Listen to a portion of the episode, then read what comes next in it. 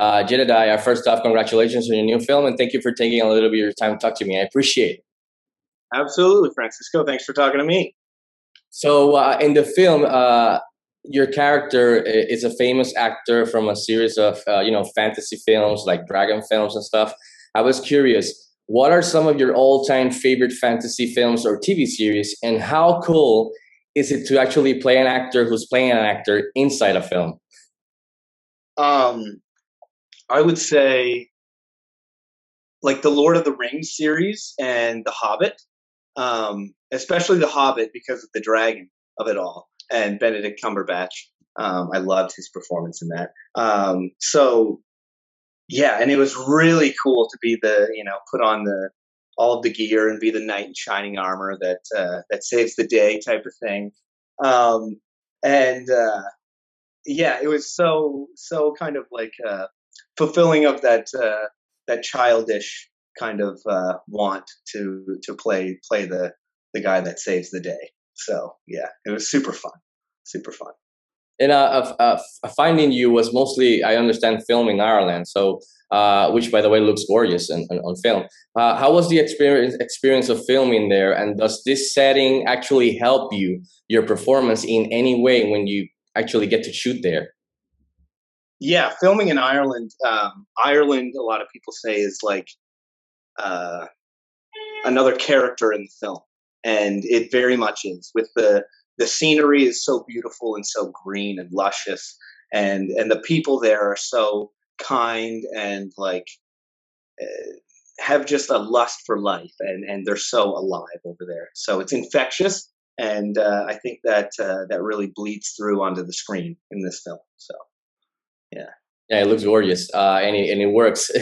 uh, your your new film explores the whole famous actor trying to you know hide a bit from fame and live the you know, live a normal life if, if he can.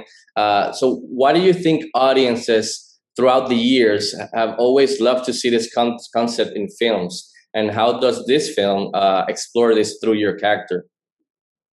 Um, I think a lot of people just have a fascination with it because it's not like a lot of my friends from my hometown and, and people from my hometown are just so curious, like what my day to day is like at work and stuff like that, what it's like to be an actor because they just don't know, right? So I think that's that has a lot to do with the fascination. It's just it's you know it's a job that not a lot of people are familiar with or or, or as familiar with uh, as other jobs.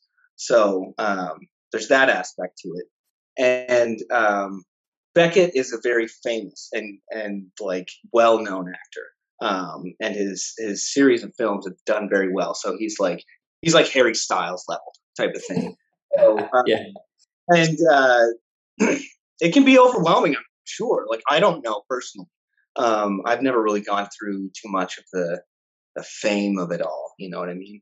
Um, so from what I can imagine, uh, it'd be tough to to not be able to go out to to breakfast somewhere or or walk down the street without you know getting asked for for a picture or autographs or something like that. But I don't know. Anytime that does happen to me, the very few times it does happen to me, I try to be, you know, just try to think of the other person on the other side, like, you know, this might be the the fifth time that day or something like that, but it's the first time for that person. So Hey, that's really nice of you, and that's important. So, uh, uh, again, congratulations on your new film, and thank you for taking a little bit of your time to talk to me. I appreciate it. And before letting you go, my girls here, uh, I have two girls, and they asked me to say hi to you because they loved you in Zapped and also the Descendant movie. So they, they made me. So I'm sorry to say hi to you, Adriana and Amanda. They're big fans. So.